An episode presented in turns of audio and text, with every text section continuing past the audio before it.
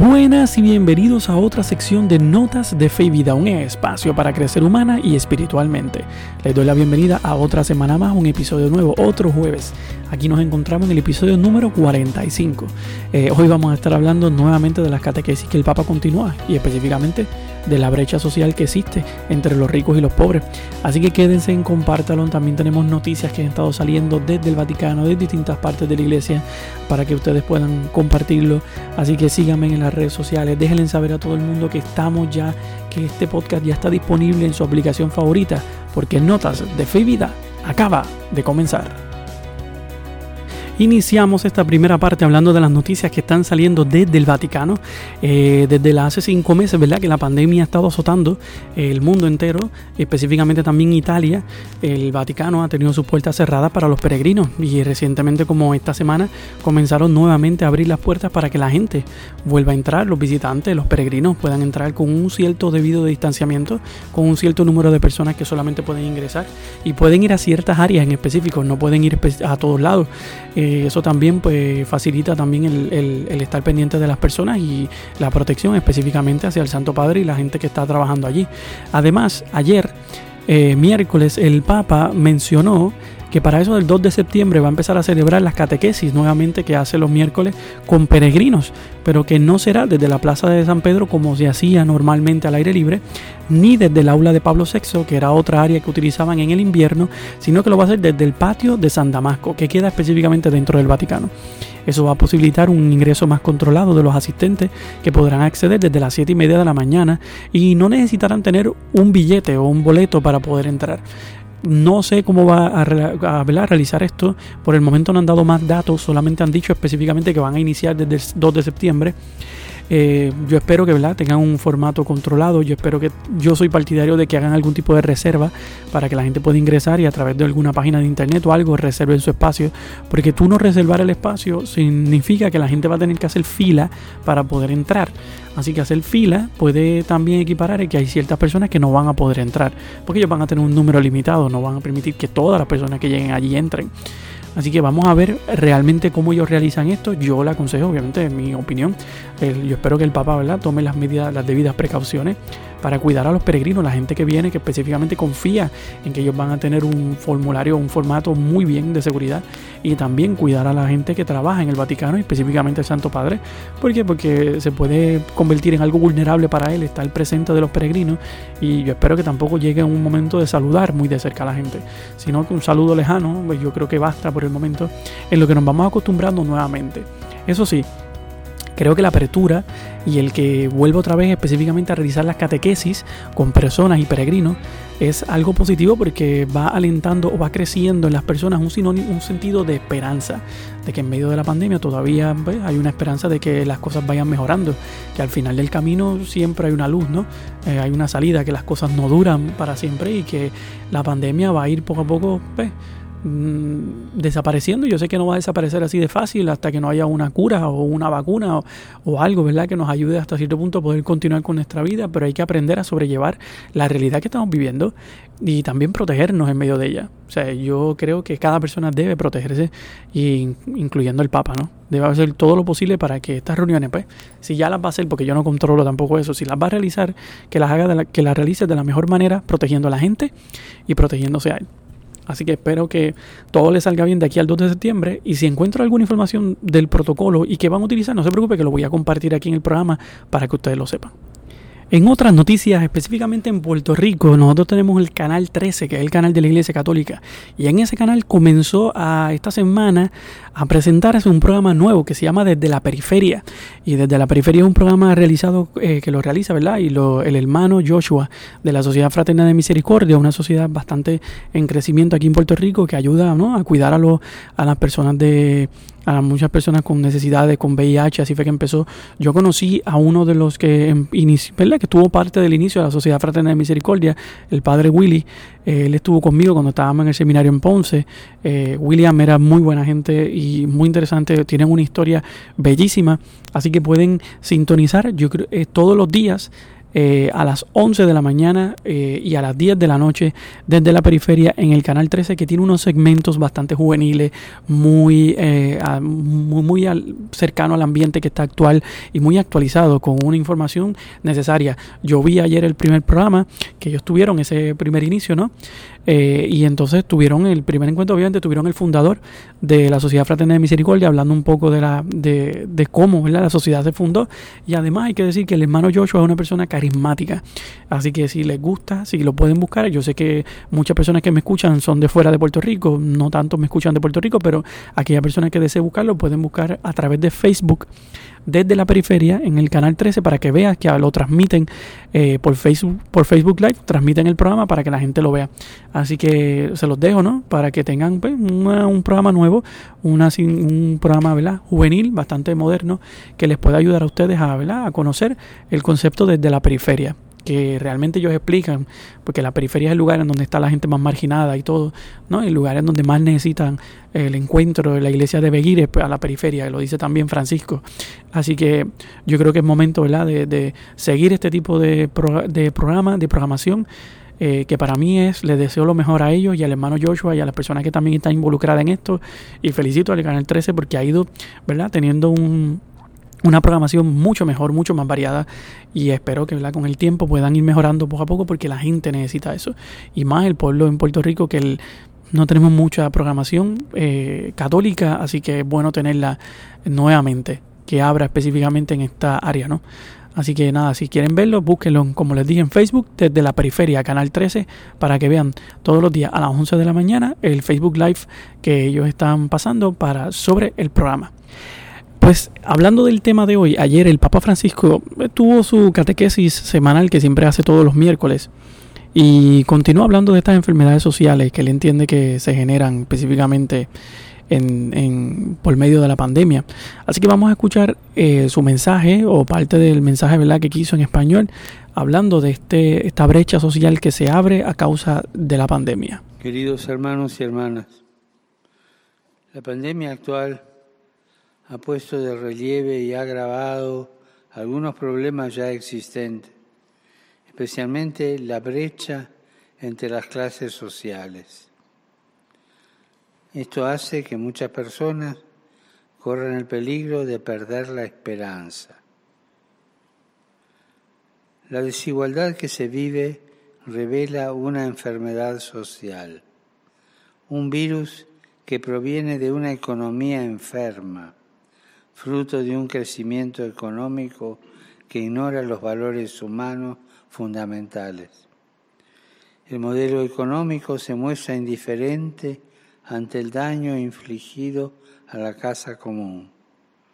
Es el pecado de querer poseer y dominar a los demás, a la naturaleza e incluso al mismo Dios.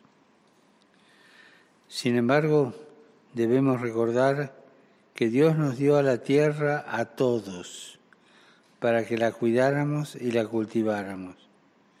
Nosotros somos administradores de lo que el Señor nos ha otorgado y estamos llamados a asegurar que sus frutos lleguen a todos, no solo a unos pocos. Sin embargo, observamos que el Homo sapiens, llamado a ser solidario, se deforma y se convierte en una especie de homo economicus que busca su propio interés de forma individualista.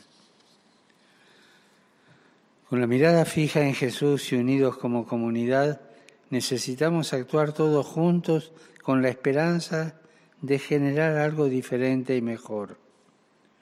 La esperanza cristiana arraigada en Dios es nuestra ancla Así lo entendieron y practicaron las primeras comunidades cristianas que viviendo también tiempos difíciles, se sostenían recíprocamente y ponían todo en común. Saludo cordialmente a los fieles de lengua española. En estos momentos de pandemia que aflige al mundo entero, los animo a acoger el don de la esperanza que viene de Dios. Cristo, Señor de la historia, nos ayuda a navegar por las tumultuosas aguas que nos toca atravesar, de la enfermedad, de la muerte, de la injusticia, y a navegar siempre con la mirada fija en Él. Que Dios lo bendiga. Como pudieron escuchar, el Papa esta semana continúa su catequesis que está realizando todos los miércoles y la continúa hablando de esas enfermedades sociales que ha develado la pandemia y esta vez está hablando de la brecha social que está siendo causada, él entiende, por una economía que está mm, enferma, ¿no? Eh, él en, la audiencia general dijo las siguientes palabras, eh, pocos riquísimos, un grupito posee más que el resto de la humanidad. Esto es estadística pura, es una injusticia que clama al cielo y al mismo tiempo este modelo económico es indiferente a los daños provocados a la casa común. Claro, él habla de que como esta estadística pura que menciona que hay, creo que es el 8 o el 5% de las personas de la humanidad, es el que tiene la mayor parte de las riquezas y cómo este grupo de personas amenaza eh, la casa común amenaza la misma convivencia de las demás personas. Eh, amenaza, ¿por qué? Porque ellos poseen todo, no lo quieren compartir, cada vez quieren poseer más todavía. Y Francisco advirtió de que la naturaleza está al límite de su capacidad eh, debido al pecado de querer poseerla y dominarla. Precisamente el Papa recordó que el ser humano no es dueño de la creación, sino un administrador que debe hacerla fructificar y que esos frutos, insiste Francisco, son de todos. Claro, estas palabras son muy importantes porque administrar no es lo mismo que, ser dueño. Cuando tú eres un administrador, en algún momento alguien te va a pedir cuentas por lo que tú tienes, ¿no? Eh, por lo que te dejó. Así que él está tratando de dejar saber que la naturaleza eh, nosotros somos administradores de ella y que en algún momento Dios nos va a pedir cuenta de su propia creación, porque la creación es de Él, Él fue el, el, que la crea y en algún punto Él va a volver otra vez a pedir qué nosotros hemos hecho para mantenerla y qué no hicimos para mantenerla. Así que yo creo que esto es una de las cuestiones que mm, dentro del siglo que estamos viviendo y además dentro de la pandemia que vivimos, es muy importante mantenerlo en mente que algún día nos van a preguntar no solamente las cosas que hice o no hice con mi prójimo, o con el hermano que tuve, la hermana que tuve a mi lado, si la dejé, si no la dejé, si le presté la ayuda o no, sino que también la naturaleza está incluido en, esa, en ese tipo de, de preguntas, ese tipo de, de, acción que tenemos que en algún momento dar en base a los administradores que somos de esta misma creación. Hay personas que piensan que no, eso no tiene nada que ver conmigo, porque yo no soy una persona, yo no soy religioso, yo no tengo nada que ver con, con allá los curas y las monjas que no han hecho nada, o el Papa, o la Iglesia, o el mismo gobierno, disculpa, yo creo que nosotros también somos parte de eso. Nosotros somos parte de esa misma realidad muchas veces con cosas simples como no aprender a reciclar, este, eh, botar la basura en donde no debe ser, no cuidar el ambiente, tirar a veces cosas por la ventana. Yo he visto gente en la carretera cuando uno va guiando que se toman algo y tú ves que lo lanzan al pastizal con tranquilidad, o sea, lo lanzan como si, como si realmente la naturaleza es el basurero de ellos. Mi pregunta siempre es la misma, de la misma forma como lo lanzan, así de, y, son puercos con la naturaleza, así mismo de, de, de, ese es su comportamiento dentro de su casa. Eh, ese es el mismo comportamiento que tienen. Crean un sentido de, de, de, no sé, de indiferencia ante la realidad de tirar todo a un lado. Yo no creo que la gente es así en su vivienda. Mucha gente cuida su casa y de la misma forma tenemos que cuidar la casa común. Claro. Y Francisco a, respecto de esto dice las siguientes palabras. Esta obsesión de poseer y dominar excluye a millones de personas de los bienes primarios, cuando la desigualdad económica y tecnológica es tal que lacera el tejido social y cuando la dependencia de un progreso material ilimitado amenaza la casa común, no podemos quedarnos mirando. Eh, esto no, esto es desolador y no podemos quedarnos mirando, dice él. Y yo creo y lo enfatiza doblemente. Él habla de ese de ese concepto de no quedarnos mirando. Muchas veces nos quedamos mirando ante la injusticia, ante las cosas que suceden a nuestro alrededor. Muchas veces cuando vemos en la calle a alguien que le habla fuerte a otra persona, alguien que le puede gritar a alguien que maltrata a los animales, o sea, nos quedamos mirando, ok, sí, no me voy a meter porque va a ir la persona me da un puño a mí o me golpea y creamos este, este sentido, este sistema de quedarnos mirando ante las cosas. Y yo creo que es lo mismo. O sea, no podemos quedarnos mirando ante la realidad. Por eso el Papa criticó el egoísmo que convierte el Homo sapiens en una especie de Homos economicus, o individualista, calculador y dominador. Pidió, por el contrario, que se aprovechen estos momentos de crisis para cambiar, para salir mejores, para que a nadie le falte nada. Yo creo que es momento en que la pandemia nos ha enseñado a los gobiernos y a la gente que tenemos que cambiar nuestro sistema económico No podemos permitir que unos se lucren de otros. No podemos permitir que en el momento de hacer pruebas unos sean los que las reciban más rápido que otros porque pagan más. No podemos permitir que realmente el alimento le llegue a unos primero que a otros. O sea, esa no puede ser la brecha social que nosotros tenemos que vivir o que tenemos que, que, mantener todo el tiempo. Esta brecha social se tiene que romper. Hay que romper con ese paradigma para que la gente entienda que somos seres humanos y que vivimos todos en una misma casa común y que todos tenemos los derechos de adquirir los mismos bienes sin importar eh, de dónde vengas, a dónde vas, de la familia que procedes o no procedes, si eres huérfano, tienes familia, lo que sea. O sea, todos debemos recibir hasta cierto punto ese mismo cuidado, sea en el aspecto eh, este, de salud, que todos tenemos que tener una salud universal, sea en el aspecto económico, no importa. Y el Papa hace una pregunta para finalizar diciendo la siguiente, después de esta crisis, ¿continuaremos con este sistema económico de desigualdad social? Y de desprecio por el cuidado del medio ambiente, de la creación, de la casa común. Pensémoslo, dice él. Y yo creo que es importante pensarlo. Es importante pensar si vamos a seguir iguales, si luego de la pandemia vamos a volver al, mismo estilo de vida que teníamos antes. Ese mismo estilo de vida que, que no nos ayudó para nada, ni nos ayuda. Que nos hemos dado cuenta ahora que, que la vida social que nosotros damos ya por sentada o sea, por, porque la teníamos, hoy en día no la tenemos y que hay que apreciarla. El, compartir con la familia, el compartir con las amistades, el estar cerca del otro, el ayudar a la persona que necesita algo. Eso, eso, eso lo damos por sentado. No, no, porque hay gente que lo hace. Pero hoy en día, ante la pandemia, vemos la necesidad que hay de valorar ciertos trabajos, de realmente cuidar y pensar en que cuando yo salgo, las cosas que yo hago pueden afectar a una segunda persona. Esas cosas se nos olvida, se nos van antes no, no prestábamos atención, hoy prestamos atención. Ponernos la mascarilla, lavarnos las manos, que si vamos a, tenemos un bolígrafo prestado, luego lo limpiamos para entregárselo a la persona. Cosas tan simples y pequeñas nos permiten ser empáticos y nos permiten hasta cierto punto comprender que hay otras personas que tienen una necesidad. es importante, es necesario que lo pensemos, que lo analicemos y que hasta cierto punto, no sé, lo llevemos en nuestra mente. No sé lo que, ¿verdad? Ustedes en algún momento piensen. Yo creo que es tiempo de reflexionar eso. Es reflexionar si vamos a seguir igual, si vamos a continuar igual. Y si vamos a permitir que no exigirle a nuestro gobierno que cambie el sistema económico que no ha funcionado para nada. O que si funciona, funciona para unos pocos y para otros no. Mira aquí en Puerto Rico el desempleo. ¿Cuánta gente ha llenado el sistema de desempleo y no reciben nada porque, porque no les ha llegado?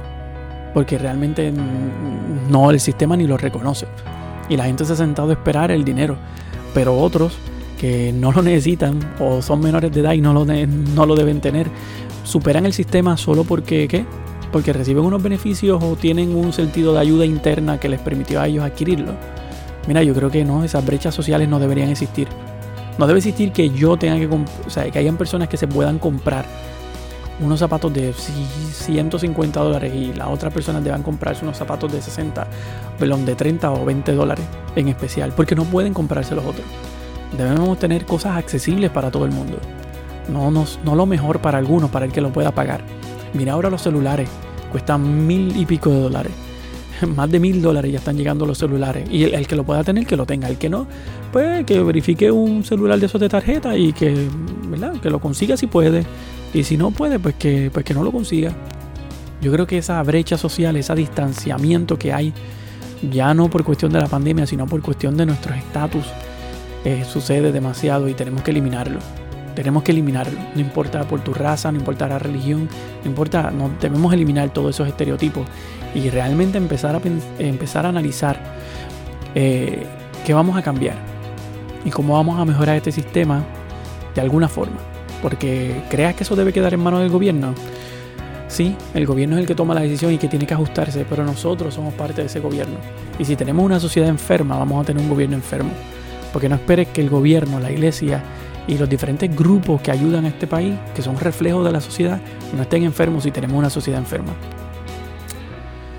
Así que a analizar la pregunta del Papa. ¿Qué vamos a hacer? ¿Nos vamos a mantener igual? ¿O vamos a cambiar nuestra forma de ser? Pensémoslo. Eso es todo por este episodio. Le agradezco a todas aquellas personas que semana tras semana han estado compartiendo conmigo, me siguen en las redes sociales. Recuerden que me pueden encontrar en Facebook e Instagram como Saúl Marrero Rivera y en Twitter como Saúl Marrero 6. Eh, le agradezco a todas las personas que siguen compartiendo, que escuchan el podcast, que lo riegan para que otras personas puedan escucharlo. Les dejo saber obviamente que la semana pasada les había mencionado que iba a invitar el Padre Omar, pero por cuestiones de demasiado trabajo eh, de mi parte, pues no pude programar la reunión, no tuve un espacio, pero ya para la semana que viene lo voy a tener para hablar un poco de la realidad de las parroquias, como les había mencionado, específicamente ahora con estas distintas aperturas, normas que han ido implementándose y que aquí en Puerto Rico se bajó nuevamente al 25% de la capacidad de las personas dentro de las iglesias. Así que les prometo, les tengo esa, ¿sí? Que estamos empezando, yo estoy empezando con, nuevamente con, con las escuelas y pues obviamente me da mucho trabajo en algunas partes. Pero nada, les agradezco a todos y gracias por siempre compartirlo. Les digo que por favor sigan compartiéndolo porque tengo buenos nuevos proyectos ahora para próximamente.